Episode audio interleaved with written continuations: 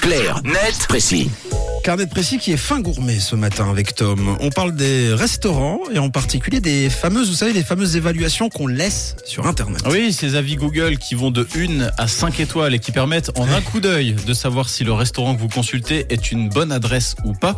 Camille, Mathieu, est-ce que vous euh, êtes du genre à vous en servir justement de ces avis, euh, à les remplir euh, ou plutôt avec réserve Alors, je les remplis pas, par contre, je vais jamais dans un restaurant sans regarder les Sans avis. les consulter. Et je regarde toujours minimum 4 étoiles, sinon j'y vais pas. Ah oui, Surtout les endroits qu'on connaît pas, c'est Oui. quand même une belle indication quand on ne connaît pas une ville. tu t'en sers toi Mathieu Je m'en sers euh, avec parcimonie et voilà, je, je vais chercher j'enquête à côté. Eh bien, sachez qu'on connaît désormais la ville de Suisse où les restaurants ont les plus mauvais avis. C'est une moyenne, évidemment. Est-ce que vous avez une idée Genève, direct. Genève Ouais, je pense. Et Non. donc Camille Euh, moi, je dirais peut-être Zurich, parce qu'il y a beaucoup, beaucoup de restaurants. Ouais, c'est vrai. Non, alors Le- c'est aucune des deux. Mauvaise nouvelle pour nous, surtout pour euh, toi Camille, c'est Lausanne. Au top. Selon une analyse Ok. recoupant environ 500 000 évaluations de restaurants en Suisse, c'est à Lausanne que les avis sont les plus critiques. Selon le cabinet Respondeligent, à peine plus de 80% des clients se disent satisfaits du lieu dans lequel ils vont manger. À l'inverse, les restaurants saint-gallois sont ceux qui obtiennent les meilleurs scores.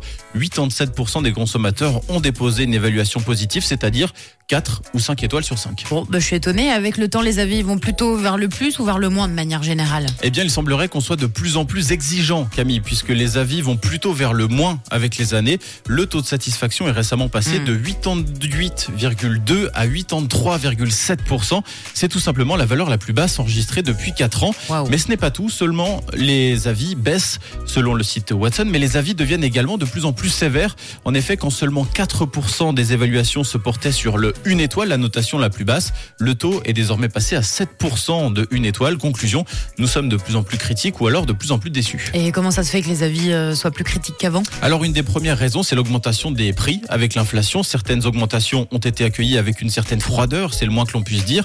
Et l'article de Watson relève que du coup, le rapport qualité-prix a gagné en importance et que les clients sont devenus plus exigeants et attendent pour des prix plus élevés un service compétent en conséquence. Et visiblement, ce n'est pas le cas vu que les avis baissent. Ensuite, en plus des critiques concernant les plats, un temps éventuellement euh, trop long, un temps d'attente trop long ou une cuisson ratée, les clients semblent également sensibles à la diversité des plats proposés à la carte et notamment aux plats végétariens. Ce régime séduit toujours plus et même chez ceux qui ne le pratiquent pas forcément au quotidien. Les restaurants ont donc tout intérêt à prendre le virage et selon les avis à proposer plusieurs plats végétariens. Mais ces critères ne suffisent même pas, ne suffisent plus. La preuve, conclut Watson, les restaurants saint-gallois qui ont été les mieux notés, je le rappelle, hein, par leurs clients l'année dernière, ont obtenu leur première place grâce à la nourriture en premier lieu et ensuite à l'ambiance. Eh ben. Bah, je sais pas Camille, mais nous on te met 5 étoiles ce matin. Ah, bah, ça, c'est très gentil. Ouais. On pourrait revenir manger. Voilà. Merci euh, Tom, Clarnet de Précis, c'était Tom en cuisine. Vous pouvez réécouter le rendez-vous en podcast sur rouge.ch et sur l'appli.